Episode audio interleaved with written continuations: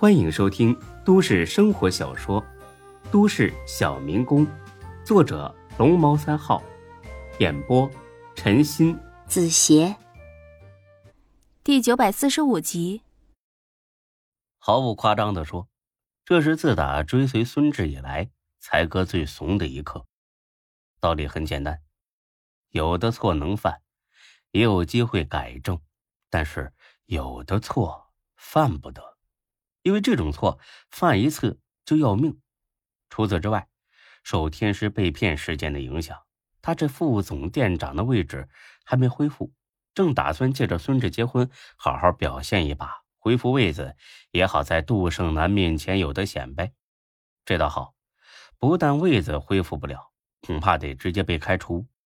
这大概就是老话常说的“屋漏偏逢连夜雨”。船迟又遇打头风，总之一个字惨，两个字很惨。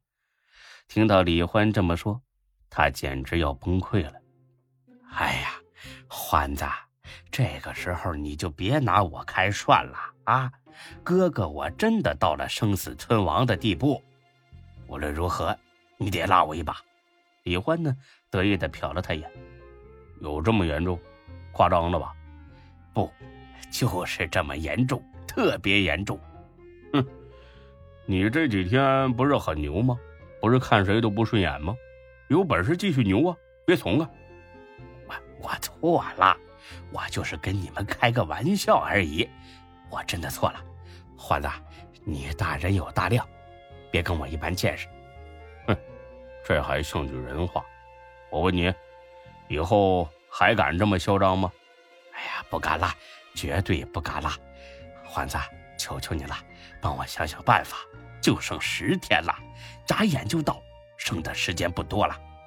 帮你，嗯，这个倒也可以，但是我不能白忙活吧？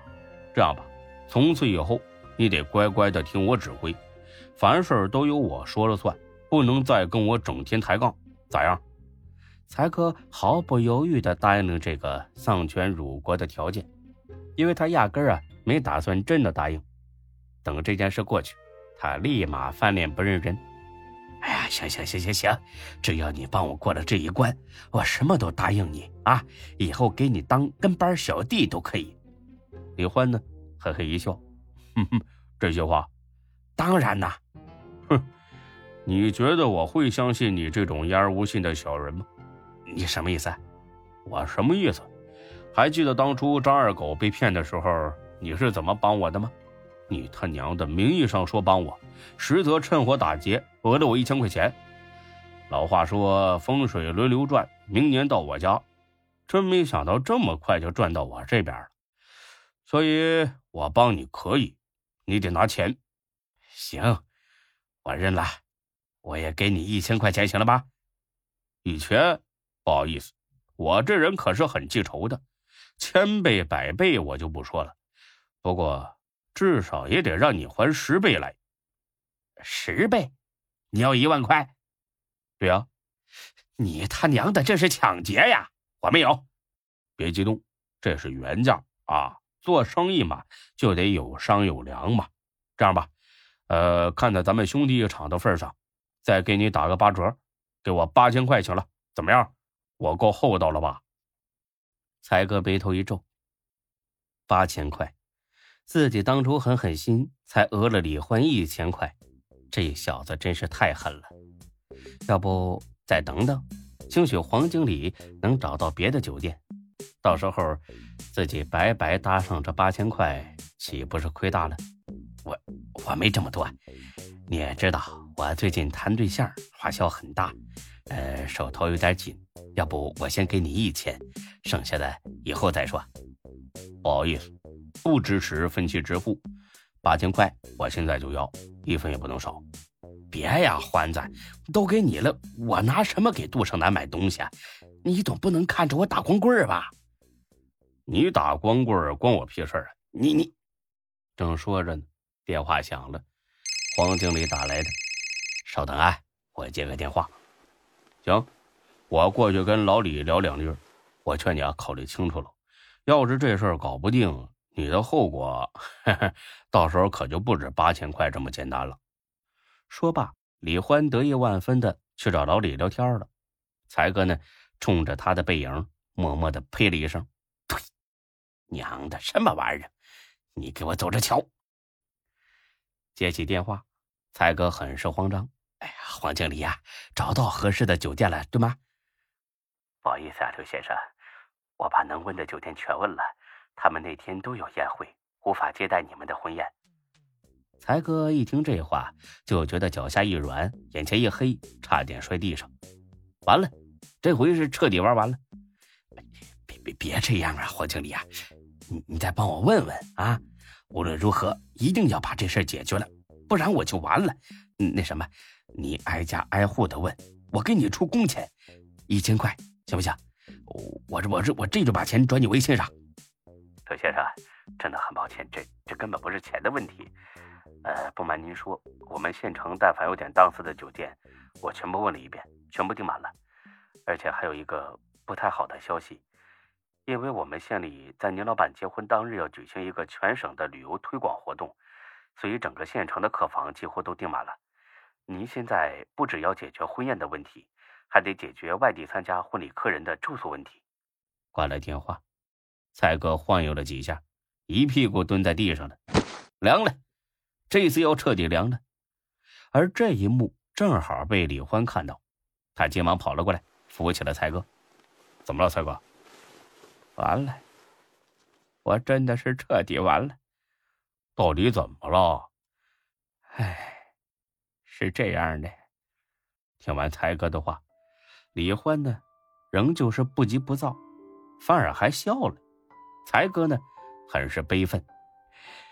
行啊，欢子，我算是看清楚你小子的人品了。你肯定是一直惦记着这个副店长的位子吧？所以早就想找机会扳倒我了，是不是？现在好了，你小子的阴谋马上就要得逞了。行，你等着，老子当鬼也不会放过你的。你别急，我还是那句话。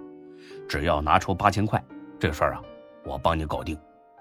才哥将信将疑的看了李欢一眼：“你要是骗我，我跟你没完。”好说，我要是办不到，不但把那钱全额奉还，而且还多给你两千块作为补偿。才哥一下子来了精神。他虽然不知道李欢有什么主意，但是他知道这个节骨眼上，李欢不会拿这个骗人的。好。口说无凭，咱们立个字据。你要是能搞定这事儿，八千块你拿着；你要是搞不定，还给我一万。写就写。没多大一会儿，字据写好了。欢子呢，一伸手，干啥呀？你说干啥？拿钱呢？赶紧转账。欢子，我的命可攥在你手上了。你要是收了钱不办事儿，我跟你死磕到底。哎呀，别废话了，时间不多了啊。那你先跟我说一下，到底是什么主意，我听听靠谱不的。给了钱，我自然告诉你。才哥呢，犹豫了一下，掏出手机来。做人要厚道啊，欢子，一定要讲诚信啊。你别磨叽了，快点儿的吧你。很快，八千块收到了。现在能告诉我了吧？嗯 嗯当然可以啊，说呀，到底什么办法？呃，这个酒店是志哥老家的县城，对吧？这不是废话吗？那在他们县城，谁说话最好使啊？不知道。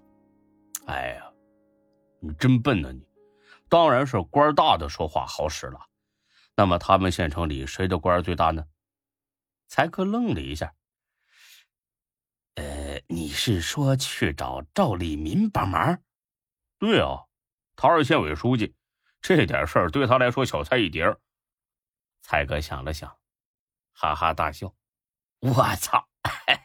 对呀，怎么把他给忘了？对对对对对，找他准行。”自己瞎乐了一阵，才哥后悔了，这八千块花的太不值了。环子，你这么办事儿不厚道吧？你这是诈骗呐！哼，老子早就料到你要玩这一套，所以先收钱后告诉你。不行，你把钱还给我，这可是我老婆本儿。我，哎，你留下一千当好处费，剩下的给我，一毛也不退。哎呀，欢子，你别这样嘛，抬头不见低头见的，没必要为了这点钱闹得不愉快呀。不好意思，我觉得很有必要。还有啊，我得提醒你一下，你最好尽快联系赵立民，迟则生变，懂吗？哎我明白，可是赵立民知道了会不会告诉钟国政啊？那到时候孙志一样会知道啊。你管谁知道干什么呀？只要解决了问题，天王老子知道了也没人怪你。哎，对对对，呃，那你有赵立民的电话吗？没有。那我怎么联系他呀？这得靠你自己了。我靠！收我八千块，就这种服务态度，你未免也太黑了吧！正说着，欢的电话响了，他很得意的在才哥面前晃了晃。瞧，嘿嘿，志哥打来的，你刚才说的话我没听清楚，麻烦你再说一遍。啊，我说你真是个热心肠的好人，大好人，算你识相。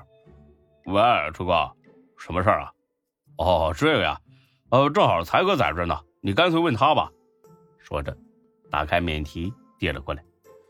才哥，加州的事儿你跟酒店说了吗？啊，我我我我正准备说呢。啊，那正好，有一些朋友要过来，加两桌不够，干脆加五桌吧。还有，得多订几个房间，他们差不多都要提前去，需要住宿。才哥苦笑一声，嘿嘿，哎，好，挂了电话。看到李欢幸灾乐祸的表情。才哥狠狠瞪了他一眼，贱人，笑你大爷！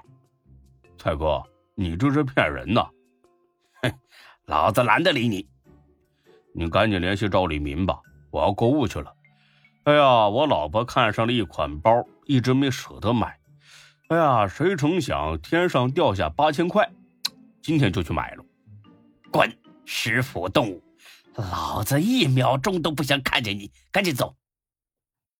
本集播讲完毕，谢谢您的收听，欢迎关注主播更多作品。